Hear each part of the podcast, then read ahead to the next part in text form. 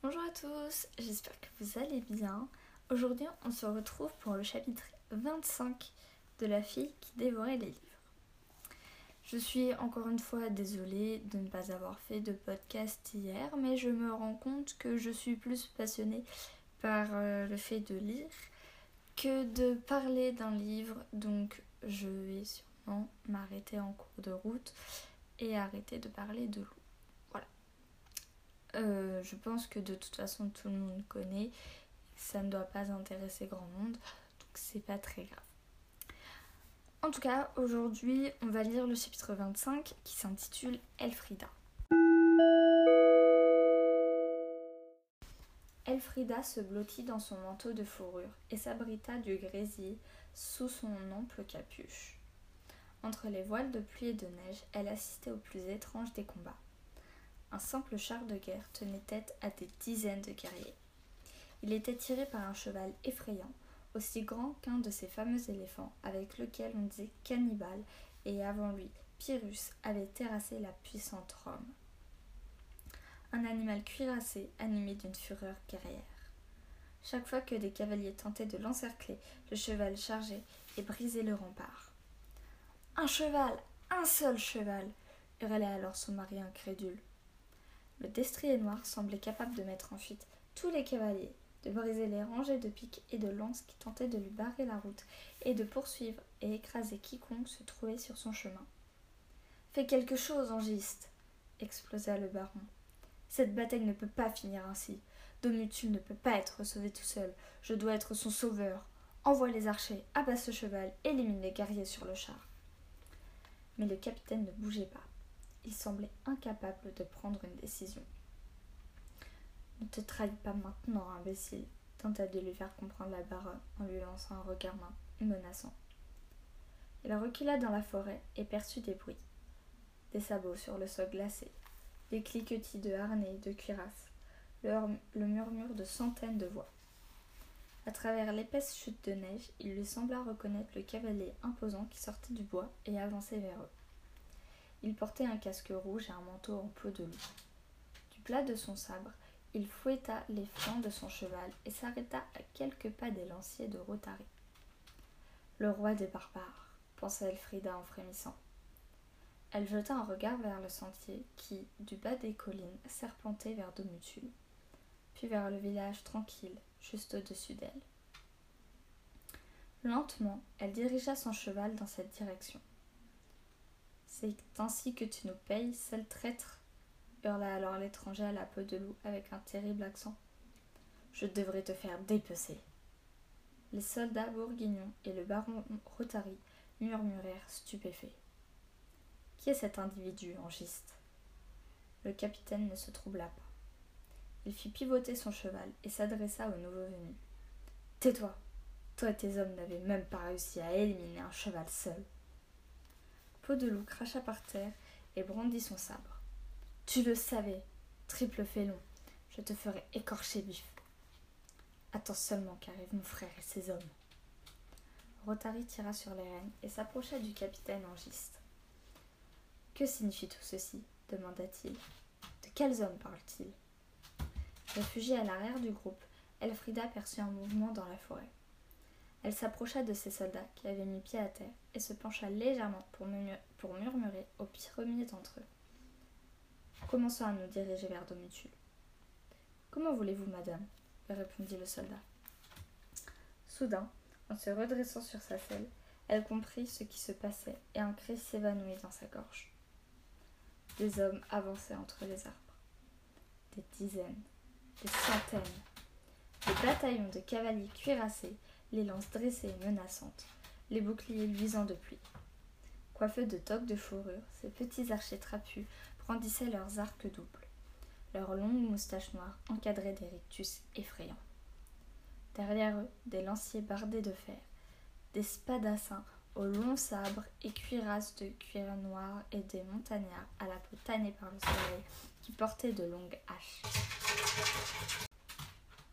Un géant en armure dorée les suivait.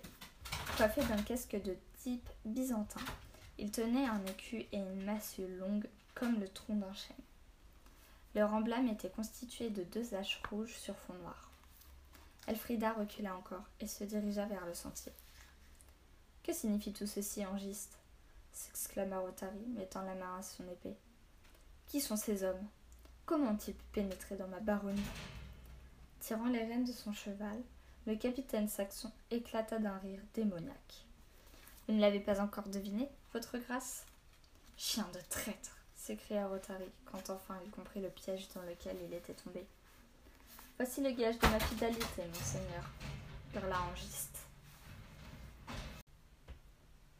Il leva son épée qui étincela à la faible lueur du jour hivernal.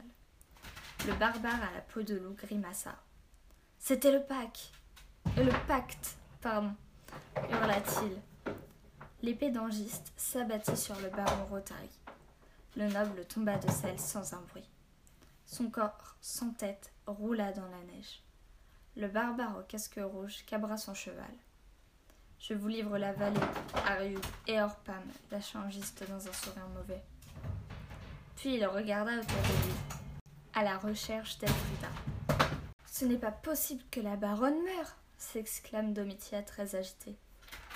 En réalité, monsieur Antonino, je vous en prie, ne me dites pas que cette ordure d'angiste tue aussi Elfrida. Je pensais que si, elle a trahi le baron, et elle a fait confiance au capitaine Angiste. Elle n'a pas fait confiance. Elle était amoureuse du capitaine Angiste, réplique Domitia. Elle a été trompée par ses propres sentiments. Mais as-tu compris ce qui est arrivé au baron Rotary? Il est mort, oui, mais il était stupide et il l'a mérité. Alors qu'Elfrida a été obligée de l'épouser quand elle était une enfant, je rappelle Domitia. Et elle n'a jamais été stupide. Mais c'était sa femme. Et alors Il est évident qu'elle ne pouvait pas l'aimer, elle a été emmenée de Bourgogne pour vivre sur les montagnes, sans cour, sans dame de compagnie, sans amis. Et là, elle a connu Angiste, qui a tout de suite compris ses faiblesses, et il en a profité pour obtenir ce qu'il voulait. Mais croyez-moi, monsieur Antonino, la baronne Elfrida ne s'est jamais rendu compte de ce qui se passait. Elle voulait seulement que les choses changent. Monsieur Antonino tente une nouvelle objection. En vain. Et si elle meurt, tous ces soldats mourront aussi. Ils sont tout près du sentier de Domutule. Il suffit qu'elle lance son cheval au galop et que les soldats la suivent pour que tout change. Monsieur Antonino regarde son roman et reste silencieux. Dans les pages qui suivent, il a décrit la mort de la baronne et de toute sa petite armée de soldats. Il a aussi décrit la destruction de Domutule et. Il referme rapidement le cahier en regardant la petite fille qui arpente nerveusement son salon. Croyez-moi, il est important que la baronne ne meure pas, monsieur Antonino. Je vous le dis en tant que lectrice et en tant que femme. À ce mot, Domitia et elle-même éclatent de rire. Monsieur Antonino revient à son texte, le feuilletant encore et encore. Oui, mais même si je voulais la sauver maintenant, elle mourra plus tard. Dans son roman, Monsieur Antonino a prévu toute la bataille, la défaite des villageois et la victoire des barbares. Mais là s'exclame Domitia en parcourant la pièce avant de s'arrêter juste sous la luge avec laquelle Jack London participa à la ruée vers l'or en Alaska. Oui, mais écoutez-moi, c'est très important. La baronne éperonne son cheval. Elle donne l'ordre à ses soldats de la suivre en protégeant sa fuite, et elle galope vers Domutule.